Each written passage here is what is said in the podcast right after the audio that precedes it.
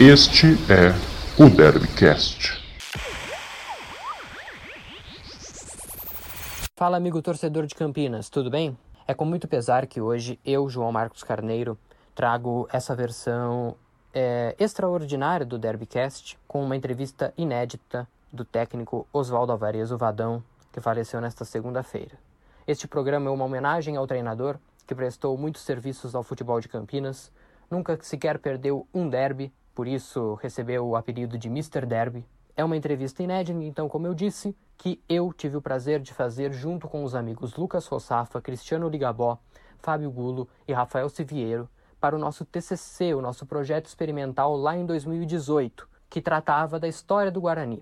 Então, desde já pedimos desculpas ao torcedor da Ponte, porque o Vadão não vai falar sobre a macaca, mas pedimos que mantenha-se o respeito aqui dentro desta publicação de hoje então como uma forma de homenagem ao grande treinador que se despediu de nós aqui na Terra nesta segunda. Então, como eu já disse, é, gostaria muito de agradecer ao nosso professor na época, orientador, o Luiz Roberto Saviani Rei, também ao Rafael Turquete, o cinegrafista do Laboratório de Imagem e Som do Labs da PUC Campinas, que nos acompanhou para gravar esta entrevista. Então, você que nos vê no YouTube também pode é, ver as imagens que foram feitas então pelo Rafael Turquete e também para você que nos ouve no podcast, também saiba aí que esse serviço foi prestado pela equipe da PUC Campinas. Então, os nossos agradecimentos, os meus agradecimentos também aos meus amigos que concordaram com a publicação dessa entrevista completa hoje aqui para vocês.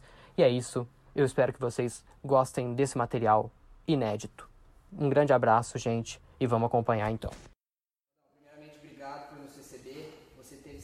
passagens no Guarani, a primeira em 95 e a última no ano passado.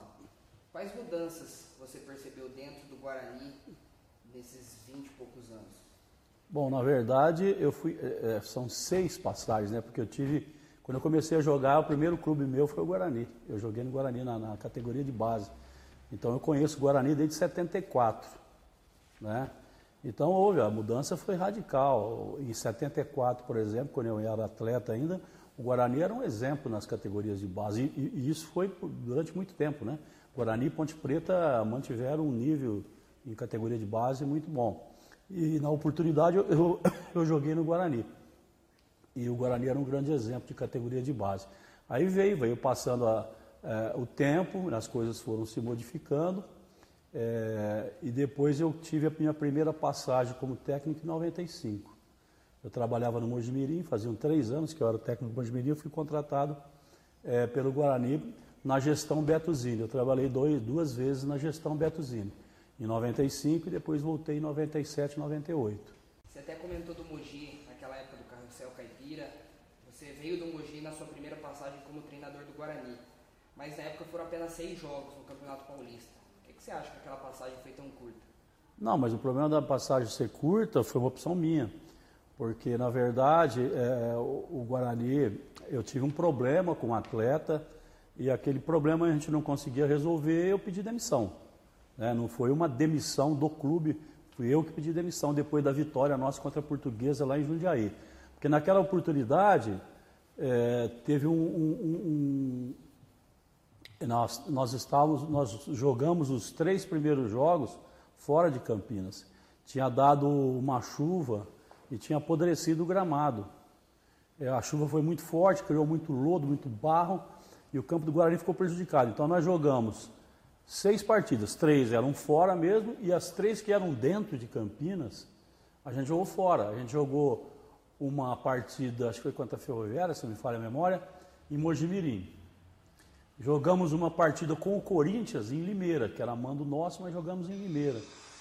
E o terceiro jogo nosso é, que seria com a portuguesa no brinco, a gente jogou em Jundiaí. Então, na verdade, eu joguei seis partidas fora de casa. E a campanha era uma campanha razoável, era uma campanha boa, uma campanha que não tinha nada de excepcional. Eu queria que você falasse um pouco de 2009, que foi justamente o último acesso do Guarani para a Série A do Campeonato Brasileiro. Você esperava uma campanha tão positiva ou ficou um gosto amargo por ter sido vice-campeão? Como é que é? Não, ficou um gosto docinho de ter subido. Porque, na verdade, é, diferentemente das duas outras passagens, aonde o Guarani ainda tinha grandes jogadores, grande time, Quando a gente chegou em 2009, o time tinha sido rebaixado no Campeonato Paulista. E eu tinha que montar o brasileiro. E pelo rebaixamento do Paulistão, é, é, é, é óbvio que existe um desgaste geral dos atletas. Então precisou mandar quase que todo atleta, todos os jogadores embora. A gente trocou o elenco todo. E isso num período de 15 dias. Porque o brasileiro ia começar. Então a gente montou um time em cima da hora e as coisas se encaixaram. E naquela oportunidade, o concorrente nosso para o título, falando em título, né, em ser campeão, era o Vasco. O Vasco com um poder econômico muito mais elevado. Mesmo assim, a gente ficou em segundo. E, mas foi uma campanha muito bonita, porque a gente nunca saiu do G4, o campeonato todinho. E para uma equipe que nem o Guarani, que foi montada em cima da hora, tá um time mais humilde, você passar 36 rodadas, 38 rodadas dentro do G4, foi um feito assim interessante e importante para o Guarani. Naquela época, aquele começo avassalador, o derby, você acha que aquele lá foi o ponto-chave para o Guarani subir? Foi porque o nosso time era uma incógnita, a gente não sabia o que ia acontecer. Ele foi montado em cima da hora. Eu até, eu até me lembro que, que eu sempre me dei muito bem com a torcida do Guarani, né? E aí eu, nós chamamos os torcedores lá, eles quiseram conversar comigo. Eu falei, ó, vocês precisam dar uma trégua para a equipe nas primeiras rodadas. Nós precisamos de umas 5, 6 rodadas aí de trégua para que a gente possa é, é, colocar em prática e o time se, entrosando dentro da competição. Nós não temos tempo, nós tivemos que montar, remontamos tudo, time caiu, tivemos que trocar o elenco todo. E aí o torcedor falou, não, deixa que nós vamos segurar, nós vamos segurar essas 5, 6 partidas, nós só vamos apoiar, tal, tal. E foi fundamental, porque a gente deu uma arrancada violenta. Né? Em 2010, é, você saiu do Guarani depois de uma vitória em cima do Fortaleza na Copa do Brasil. O que aconteceu para você sair justamente depois de uma vitória? Não, na verdade é o seguinte, é, nós fizemos um, um, Eu tinha subido, né? E, e, e, e permaneci. Quando chegou no Campeonato Paulista, a gente ficou naquele dilema é, o, o, presidente era o Leonel, né? E, ele, e nós ficamos num dilema. Olha, veja bem, nós temos que montar o time para o brasileiro da Série A. E estava disputando a dois do, do, do Paulistão. Então nós ficamos numa encruzilhada. Por quê? Porque não podia gastar no primeiro, no, nos primeiros meses para ter dinheiro para montar o time da Série A. Então ficou aquele negócio e a gente aí não se entendia. A gente não entrou num acordo, o que, que a gente iria fazer e a gente é, não montou um bom time para a Série A2 e a gente não subiu. Então aquilo criou assim já uma área de atrito, de desgaste é, com a diretoria no que diz respeito à divergência de opinião. Eu tenho uma grande amizade com o Leonel, até hoje, de vez em quando eu encontro ele por aí. É, e, e, tenho uma grande amizade com ele. Mas na divergência de opinião, é, é, entre ele como presidente e eu como técnico, a gente não se entendeu bem. A gente não fez assim, a, não dava também. Eu sei que financeiramente não dava para fazer um time muito caro no começo do ano. Mas a gente tinha que ter tido pelo menos um, um time suficiente para poder subir no A2. E a gente não conseguiu montar, a gente montou muito mal. Né? E aí, quando chegou o jogo do Fortaleza, a gente tinha perdido lá de 3 a 1 E ninguém acreditava que a gente fosse vencer o Fortaleza 3 a 0 e a gente venceu. E eu saí porque a continuidade da montagem do time brasileiro, é, a gente tinha que se entender. É, como é que faz? A gente vai seguir assim, não vai? E aí eu sentei com o Leonel e a gente entendeu de comum acordo que era melhor a minha saída. Eu falei, então eu vou sair já e deixar quem vier no meu lugar montar a equipe e tal. Não vou ficar aqui segurando, segurando, segurando, montando, daqui a pouco eu saio e vem outro. Então vamos fazer isso e tal. E o Leonel sempre foi um cara muito sensato, um cara muito equilibrado, e nós entendemos que era melhor, melhor era a minha saída. Em 2012, dois anos depois, você teve outra campanha marcante no Guarani, que foi o vice-campeonato paulista. Como é que foi passar pelo Palmeiras, ganhar da ponte naquele derby do Medina? Vocês esperavam uma campanha tão vitoriosa, embora não tivessem vencido o Santos? Da mesma maneira de 2009. Teve que remontar todo o time nas férias, porque eu fui contratado nas férias, depois que o, que o que o Guarani fez o Campeonato Brasileiro. E aí, é, quando eu fui contratado, a gente não tinha muito tempo, porque começava a trabalhar dia 2 de janeiro e o campeonato começava em seguida. Então a gente teve que montar um time nas férias, com muita dificuldade, porque quando você está no clube, Você tem reunião, você toda hora você está ali, você conversa, os jogadores estão em atividade, é mais fácil você fazer contato. Chega nas férias, cada um está no seu canto, jogador passeando, viajando, você não consegue trazer ele para conversar, é um pepino. E aí a gente acabou montando também em cima da hora. Só que eu acho que a gente teve um acerto assim extraordinário, porque os jogadores experientes que a gente foi buscar, eles vieram e se encaixaram plenamente que foi o caso do Monteiro, né, o volante, já tinha sido capitão do Internacional, tinha sido campeão mundial com o Internacional, e o Fumagalli, nós trouxemos o Fumagalli, que permaneceu até hoje no Guarani, né, agora como numa outra função. É, a gente trouxe o André Leone, zagueiro, a gente trouxe o Domingos, zagueiro, crioulo, negrão. É, todo mundo falava que o Domingos era esse aqui, ele já tinha trabalhado comigo. Eu falei, não, nós vamos trazer e ele vai acertar a zaga para nós. Tanto é que o Domingos, depois daquela campanha, ele foi embora para os Emirados Árabes e acabou ficando cinco anos lá. Então a gente, no que a gente pegou os jogadores experientes, encaixou. Danilo Sacramento, que fez uma campanha muito boa, Bruno Recife, que era um lateral já bem experiente, Oziel. Então a gente, a gente foi montando assim, meio que na dificuldade, mas a coisa foi. Nós acertamos. A, margem de acerto nosso foi muito grande. E aí nós montamos um time que também surpreendeu mais uma vez. Nós tivemos um começo ruim, que o time estava muito mal fisicamente. Perdemos um jogo em Mojimirim de 3 a 0. E aí nós sentamos para conversar e falamos, ó, se a gente não começar a ganhar os primeiros jogos na superação, nós não vamos chegar a lugar nenhum. E aí o grupo mesmo, o grupo era tão bom que eles falaram, não, nós vamos ganhar, agora esquece, nós não temos condição física ideal ainda, nós vamos ter que ganhar na superação. E aí nós começamos a reagir.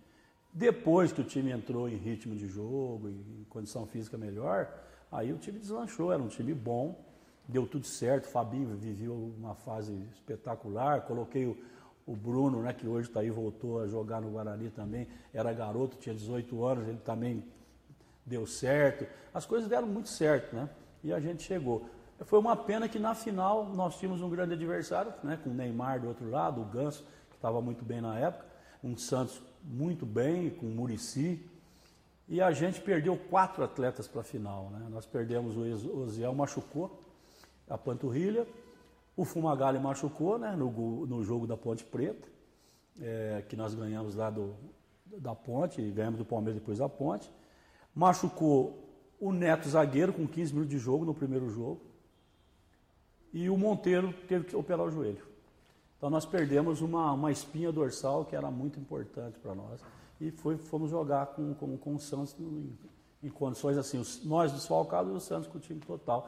E aí a gente teve dificuldade no primeiro jogo, no segundo jogo foi bem pareado, a gente poderia ter tido uma sorte melhor, mas o Santos era, era melhor, sim, indiscutivelmente. Em 2012, o jogo mais marcante, pelo menos para o torcedor do Guarani, foi a vitória no Derby.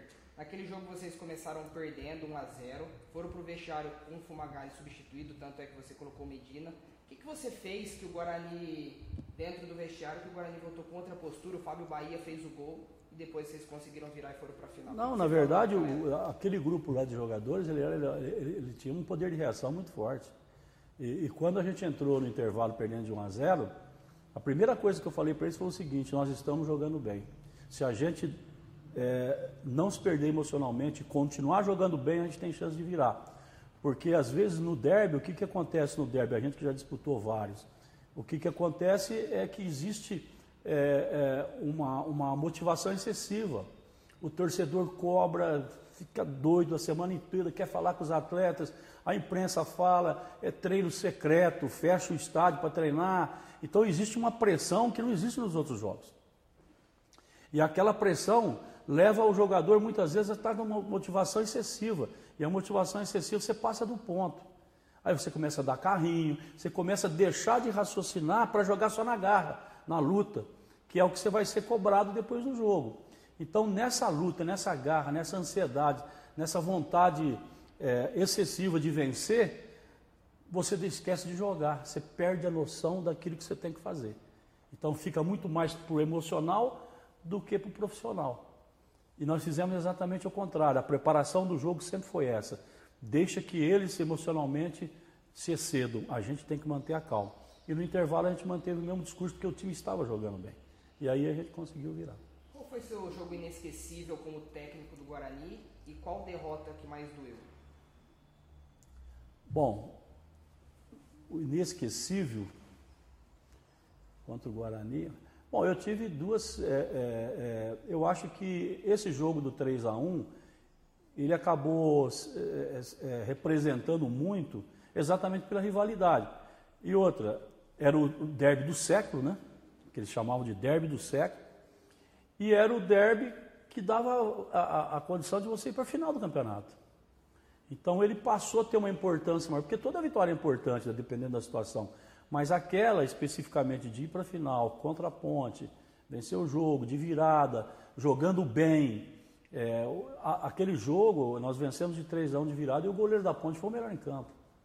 Ele fez mais 5, 6 defesas espetaculares. Quer dizer, a gente fez um jogo muito bom. Eu acho que ele ficou gravado na, na cabeça do torcedor e na nossa também. Queria que você falasse o que o Guarani representa para você, não só na vida profissional, mas também na pessoal. Ah, eu tenho uma identificação boa, mas é gozado que eu também tenho com a ponte. Tanto é que agora, antes de ir para a seleção brasileira, voltar para a seleção brasileira feminina, eu tinha acertado com a ponte também. Quer dizer, eu trabalhei cinco vezes no Guarani e ia trabalhar a quinta vez na Ponte Preta. Igual. Então, só que o Guarani é, é, tem uma identificação como eu tenho com a ponte. E, e, o, e só tem um fato que quando eu comecei minha carreira como atleta, eu comecei no Guarani. Então o Guarani sempre foi um clube que o torcedor sempre me respeitou muito. É, sempre houve uma, uma troca de energia muito boa entre a minha pessoa e o clube. E, então é, foi um dos clubes assim que, que me deu muita satisfação de trabalhar, porque é, dizem né, que o melhor lugar do mundo é onde você é respeitado. É, e no Guarani eu sei que eu sou. É, você passou por cinco mandatos de presidente. Trabalhou com o Beto, com o Leonel, com o Mingoni, com o Palmeirão e com o Orley. É, qual a diferença de estilos aí na gestão, com que você trabalhou? Teve algum que o trabalho foi melhor, que a, ou seja, a política acabou não interferindo dentro do gramado? Não, eu, eu, eu, todas as passagens, eh, as pessoas relacionam muito com o resultado, né? Às vezes o resultado não é bom e você acha que a coisa não, não fluiu dentro da diretoria. Não foi o caso. o Beto Zini, por exemplo, era um, era um presidente, é, até certo ponto folclórico, um cara muito inteligente, um cara que conhecia muito futebol. E ele, todo dia, ele queria conversar sobre futebol, ele dava a opinião dele, ele era um cara ativo nesse sentido. Tem presidente que, por exemplo, o Leonel. O Leonel tem um estilo completamente diferente. O Leonel nunca chegou para mim e cobrar a escalação, é, como é que você vai jogar, é, você vai pôr um atacante a mais, um a menos. É, a gente não tinha esse tipo de conversa com o Leonel. Ele é um estilo diferente. Ele entendia que se ele me contratou, eu tinha que tomar conta do futebol e ele tomar conta do resto. É, o Beto já era diferente. O Mingoni, o Mingoni já era um cara assim, participativo em tudo. Em escalação não, mas era um cara que estava ali junto toda hora, todo momento e sempre ali. É, o Palmeirão, é, eu peguei pouco, eu peguei o Orley, o Orley é um cara muito firme, muito, tem opinião muito formada. Quando ele tem uma opinião, ele, ele, ele sustenta a opinião dele.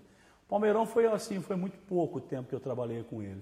Porque até porque ele vinha da diretoria do Orley, né? Foi uma sequência, né? Quando o Orley sai, ele assume, mas era do, era do mesmo grupo político. A minha última pergunta é sobre o Fumagalli. É, hoje ele é, ele é um dos principais ídolos recentes do Guarani.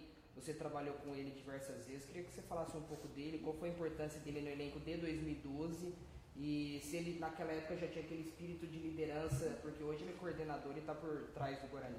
Não, ele sempre teve. E ele foi um jogador importante em todos os sentidos, tanto na parte é, de liderança como na parte técnica. A parte técnica nem se fala, né? Porque ele teve passagens anteriores atrás e depois voltou comigo já mais experiente. E permaneceu até agora. Então ele, ele teve uma, uma, uma, um ciclo no Guarani muito interessante. E nesses, e nesse, nesses últimos anos que ele jogou no Guarani, sem contar lá atrás, onde ele era bem mais jovem, ele pegou o Guarani em momentos muito difíceis, como foi em 2012, como foi em outras campanhas é, da, da, Série C, da série, série B. Então eu acho que ele tem uma passagem marcante, indiscutivelmente ninguém vai tirar isso dele.